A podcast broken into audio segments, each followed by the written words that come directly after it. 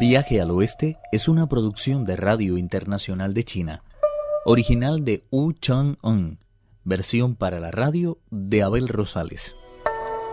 Primera parte.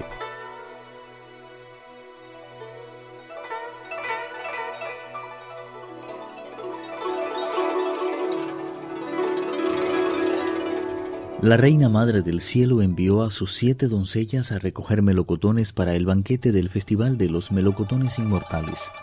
El rey mono encargado de cuidar los jardines de melocotoneros estaba durmiendo plenamente luego de hartarse con dichos frutos, convertido en una miniatura gracias a la magia. Luego de una búsqueda infructuosa, el oficial a cargo del jardín dijo a las doncellas que recogieran los melocotones, que luego informaría a Sun Wukong. Las doncellas agradecieron semejante gesto de confianza y se adentraron en el bosquecillo para coger las frutas. Llenaron dos grandes cestos con los melocotones de los árboles plantados en la parte delantera y otros tres más con los que se encontraban en la del centro, pero al ir a hacer otro tanto con los de la parte de atrás, encontraron que casi no tenían fruto y la mayoría de sus flores yacían lastimosamente en el suelo. Solo quedaban unos pocos melocotones tan verdes que estaban totalmente cubiertos de pelusa y tenían un tamaño francamente ridículo. Los demás se los había comido tranquilamente el rey de los monos. A pesar de ello, las siete doncellas no se desanimaron y continuaron su búsqueda. Por fin, en una rama que crecía en dirección sur, encontraron un único melocotón cuyo color era mitad blanquecino y mitad rojizo. Alborozadas por tan inesperado hallazgo, la doncella de la túnica azul tiró de la rama, la de la túnica roja arrancó la fruta con cuidado y volvió a dejar la escuálida ramita en su sitio. Pero aquel era precisamente el lugar que había escogido el gran sabio para su siesta, y al sentirse zarandeado, recobró al instante su forma habitual, echando rápidamente mano de su barra de hierro, que en un abrir y cerrar de ojos adquirió el grosor de un cuenco de arroz. Aterrorizadas, las siete doncellas se arrodillaron al instante y trataron de explicarle con voz temblorosa. Cálmese, gran sabio, por favor. Nosotras no somos monstruos, sino las siete doncellas inmortales. Si hemos osado entrar en sus dominios, ha sido porque la reina madre nos ha enviado a coger las frutas que necesita para el gran festival de los melocotones inmortales, ocasión que ella aprovecha para abrir de par en par la cámara de sus innumerables tesoros. Pero no crea que hemos venido sin consultar con nadie. Nada más llegar fuimos a ver al espíritu del jardín, quien nos informó de su ascenso y con quien tratamos inútilmente de encontrarle. Por temor a que la reina madre malinterpretara el motivo de nuestra tardanza, Decidimos no esperarle más y nos pusimos a coger los melocotones. Hemos obrado mal y por eso solicitamos ahora humildemente su perdón. Semejante explicación satisfizo profundamente al gran sabio, quien al punto cambió su enfado en delicadeza y le suplicó gentilmente. Levántense, por favor, divinas doncellas. ¿A quién suele invitar la reina del cielo a su banquete cuando abre la cámara de sus incontables tesoros? El año pasado los invitados fueron mm, Buda, las bodhisattvas, los monjes santos, los patriarcas del cielo occidental, Wanin del polo sur, el santo emperador de la gran misericordia del este, los inmortales de los diez continentes y de las tres islas, el espíritu de las tinieblas del polo norte, el gran inmortal de la cornucopia amarilla del centro imperial y los ancianos de los cinco puntos cardinales. Estos fueron los comensales más distinguidos, ya que también tomaron parte en el banquete de los espíritus de los cinco polos, los tres puros, los cuatro reyes Deva, el Deva celestial de la gran mónada y los demás moradores de las ocho cavernas superiores. Procedentes de las ocho cavernas intermedias asistieron el emperador de Jade, los nueve héroes y los inmortales de las montañas y los mares, mientras que de las ocho cavernas inferiores hicieron acto de presencia el Señor de las Tinieblas y los inmortales terrestres.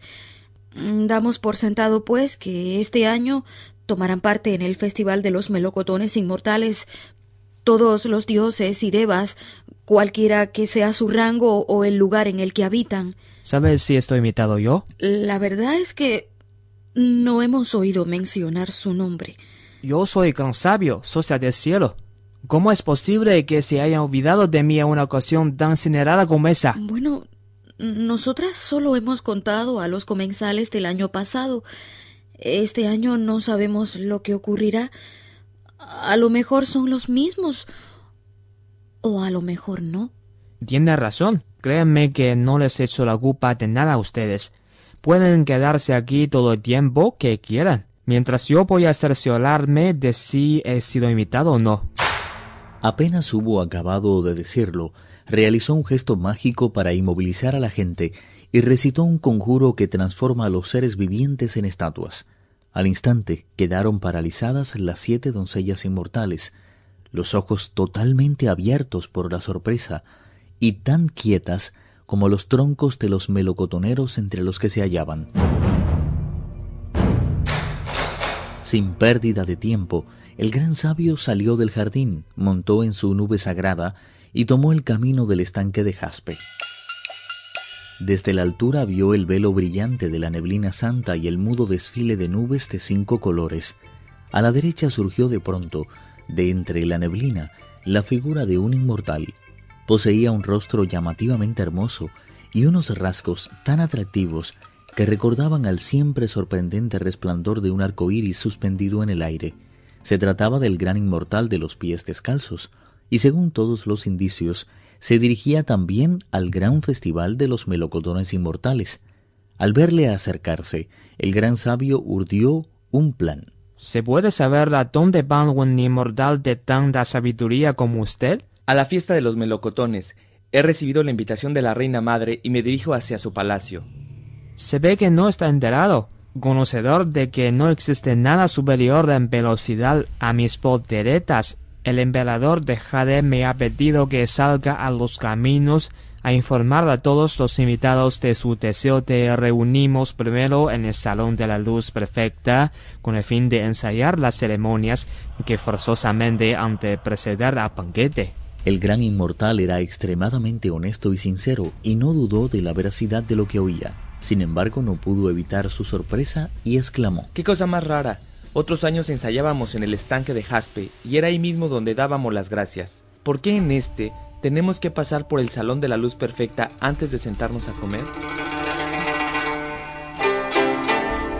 Pese a todo, no le quedó más remedio que cambiar de dirección e ir al palacio del emperador de Jade.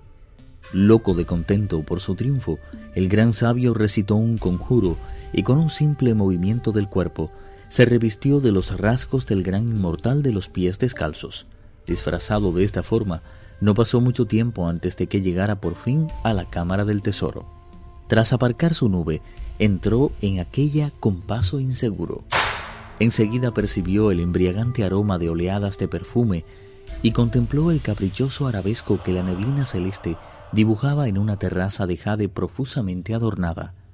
Aquella era una cámara en la que confluían todas las fuerzas vitales. A ella acudían y se remontaban sin cesar las formas etéreas de los fénix, sacudiendo con sus vuelos interminables flores de pétalos de oro y tallos de jade.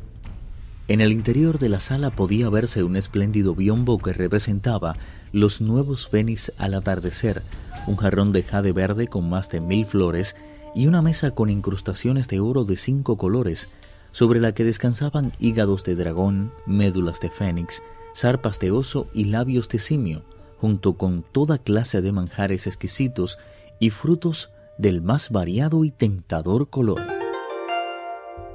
Viaje al Oeste, uno de los cuatro grandes clásicos de la literatura china.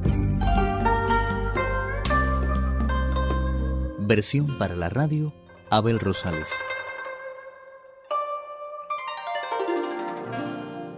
Actuaron en este capítulo Pedro Wang, Carelis Cusidó y Raúl López.